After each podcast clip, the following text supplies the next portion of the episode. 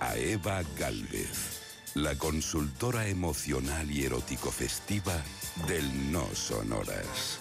Eva al desnudo. Subimos temperatura con ella. Eva Galvez, buenas madrugadas. Muy buenas madrugadas. Mi queridísima Gemma Ruiz y equipo radiofónico con los oyentes detrás del transistor.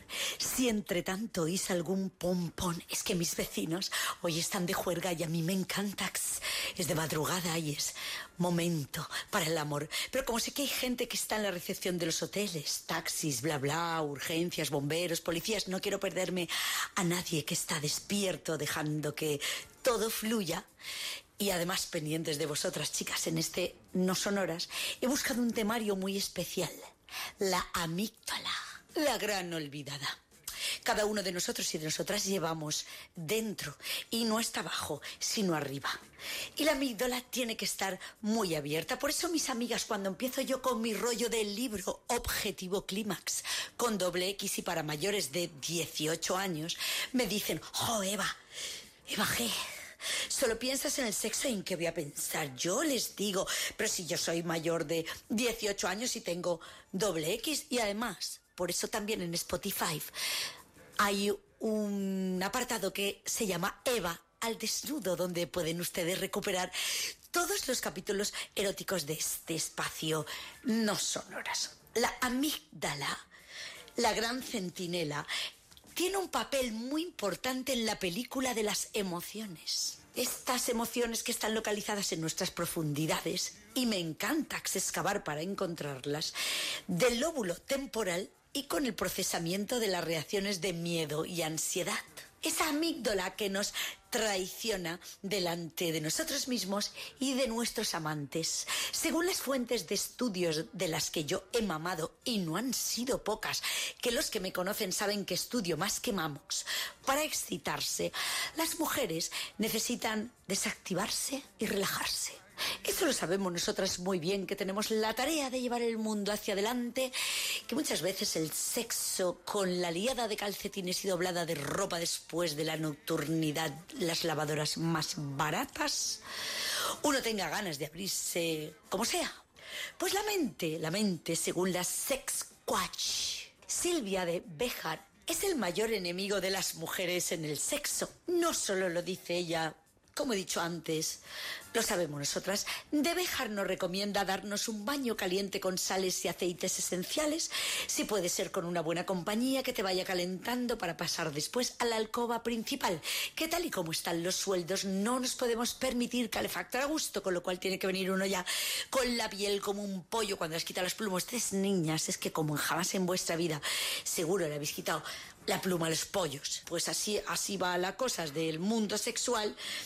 Hay que desemplumarse porque cada vez que hay menos pluma o más pluma, lo que sea, pero hay más felicidad. Pues volviendo a la alcoba sin calefactar en la que te está esperando tu marido, que posiblemente sigas pasando el mismo frío aunque vengas muy relajada y dispuesta para el sexo porque se haya dormido mientras te espera.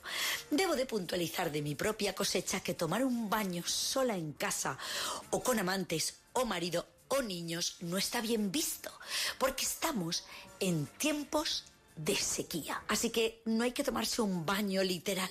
El baño te lo puedes tomar en forma de ducha rapidita, es decir, te mojas, enjabonas, le enjabonas, te enjabona, te busca, te busca, te enjabona, te da truco, truco, tra, mientras tienes el agua apagada. Luego, cuando ves que te va a dar un poco, que eso el índice se ve por los pezones, que va a hacer frío, le echas un espolvorio otra vez de agua caliente y así estamos todos por la sequía ayudando.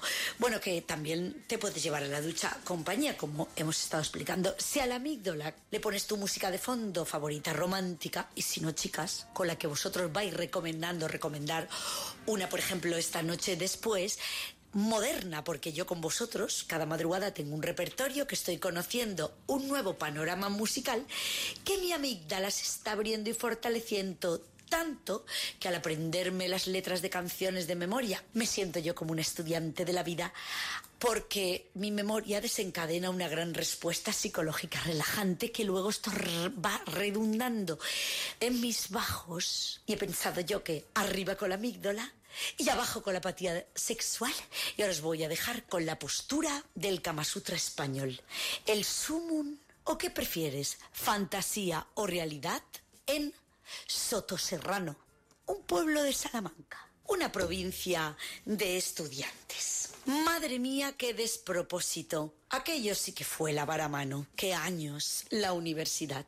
Siempre la tenía dura. Nos cuenta Miguel B que durante la carrera contaba con unos 19 años y a él y a sus amigos les obsesionaban las tetas gordas como a cualquiera, las mujeres con senos voluminosos. La habitación de la residencia estaba llena de pósters de Pamela Anderson, Sofía Loren, La Bombi y nuestra españolísima Loles León. Miguel dice que cuando se masturbaba pensaba en su profesora y alcanzaba el sumum.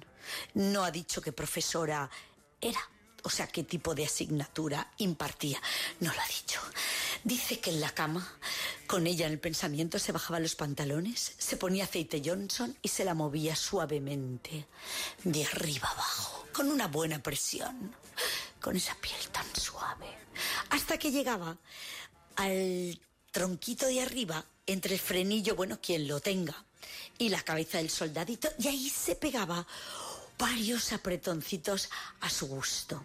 También le gustaba entonces, ahora lo detesta, pasarse las manos que estaban llenas de aceite Johnson al mismo tiempo. Con una se la cascaba y con la otra se tocaba los pezones. Terminó la carrera, se casó y muchos años ha seguido fantaseando con la profesora de los senos voluminosos. Como ustedes a veces son demasiado curiosos que yo le riño, la busco por Facebook y la encontró seguía siendo cariñosa, joven, con pechos grandes, tres hijos y un sonriente marido calvo con unos 20 kilos de más que lo vio y yo, él por lo que encontró por Facebook. Y entonces se le fue el mito al garete. Y ahora ha empezado a cascársela pensando en su mujer. Y es maravilloso. Si para eso sirve la curiosidad, pues desatarla. Suban que les llevo y España os quiero.